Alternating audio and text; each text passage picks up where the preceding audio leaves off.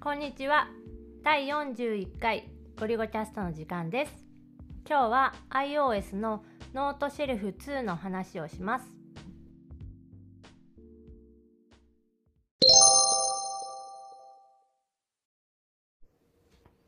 iOS のノートシェルフ2っていうアプリがあって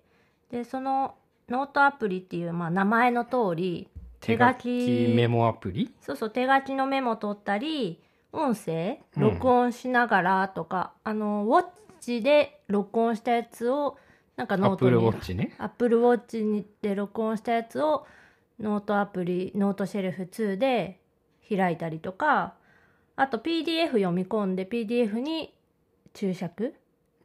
入れれたりとかするアプリです。基本は手書きメモでまあちょっとした機能でそういう音声とか PDF もできるうん、テキスト入力もできるかな文字入力。うーん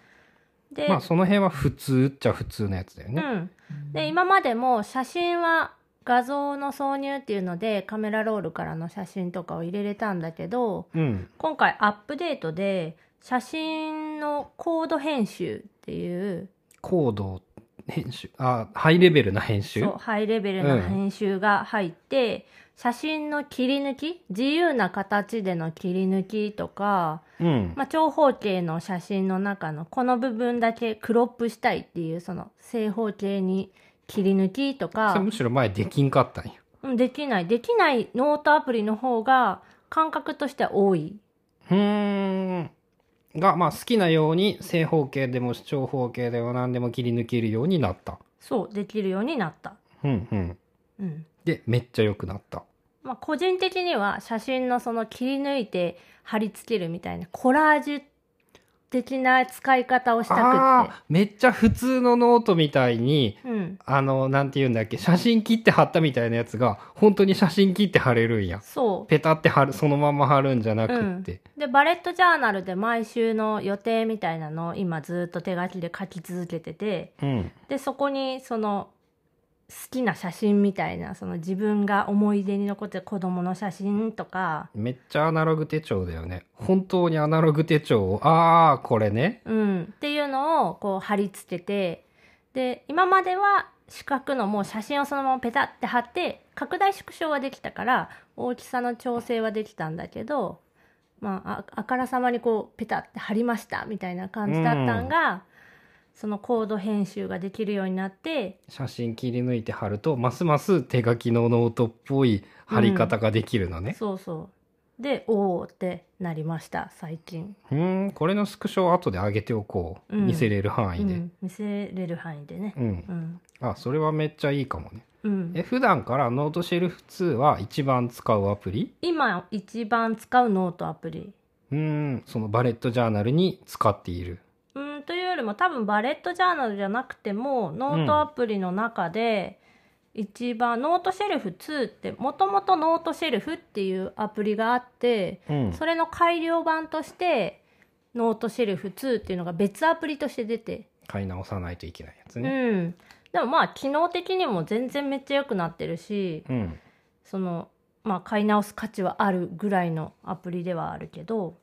一言で言うと何が良いんですかなんだろテンプレう、うん、バランスかないろいろちょうどいいそうペンの種類に制限があるとかその太さとか色うんに制限があるノートアプリとかグッドノートとかがそうなんだけどノートシェルフは制限がないのノートシェルフは制限がない好きな色が選べる、あー春菜あの規定の色だけだと嫌いなのねそうあんま好きじゃない、でそのちゃんと RGB256 の3乗を選べないと嫌だっていう、まあ、選べるやつが希望かなせめて、まあ、300色とかなんかあの色数がたくさんあって選べるやつがいいってそうい4う色とか8色とかはダメなのねあんまり好きじゃないっうんていうのがあってでノートシェルフは選べ好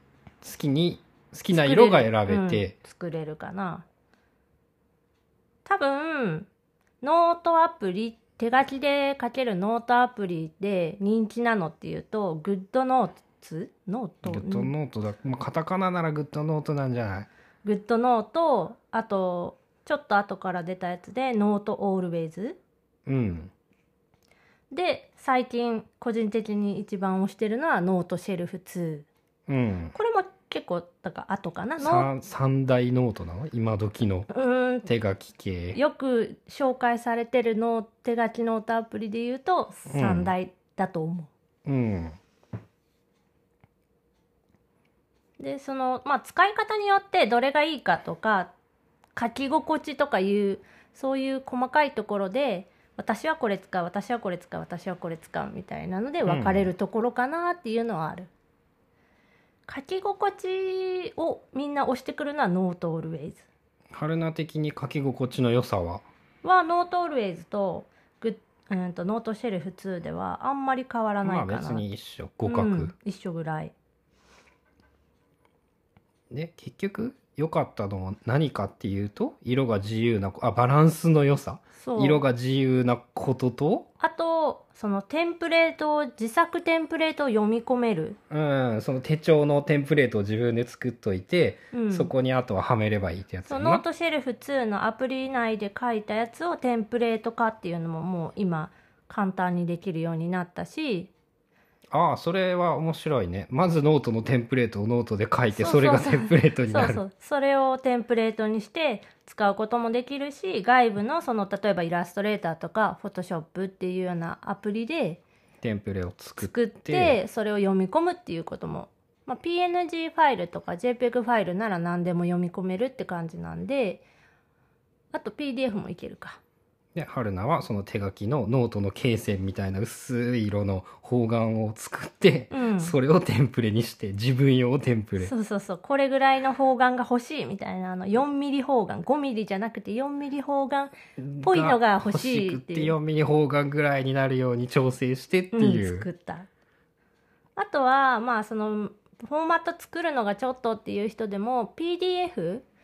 で作られたカレンダーっていうのがフリーで全然いっぱいインターネット上にあってああそれかっこいい BDF を取ってくればそれがその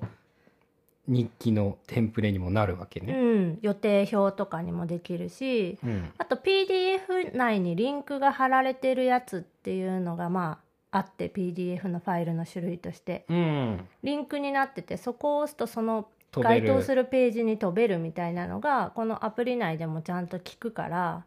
それは手書きノートアプリ大体どれでもそうだと思うけ PDF をそのまま読みあ PDF に書き込むっていうのとやってることは同じなのかだから PDF リーダーであればリンクが機能するみたどいまなあことそなんうだよそね。うそううん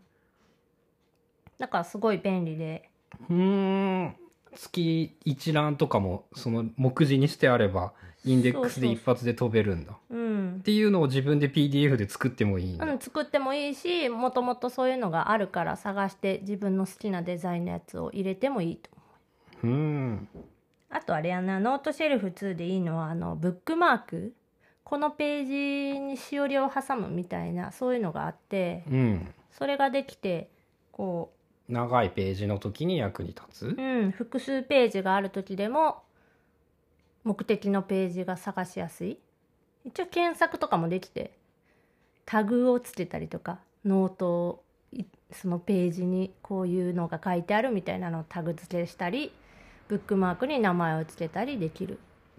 めっちゃ手書きのノートっぽいことを本当にやろうとしているって感じだよね iPad でうん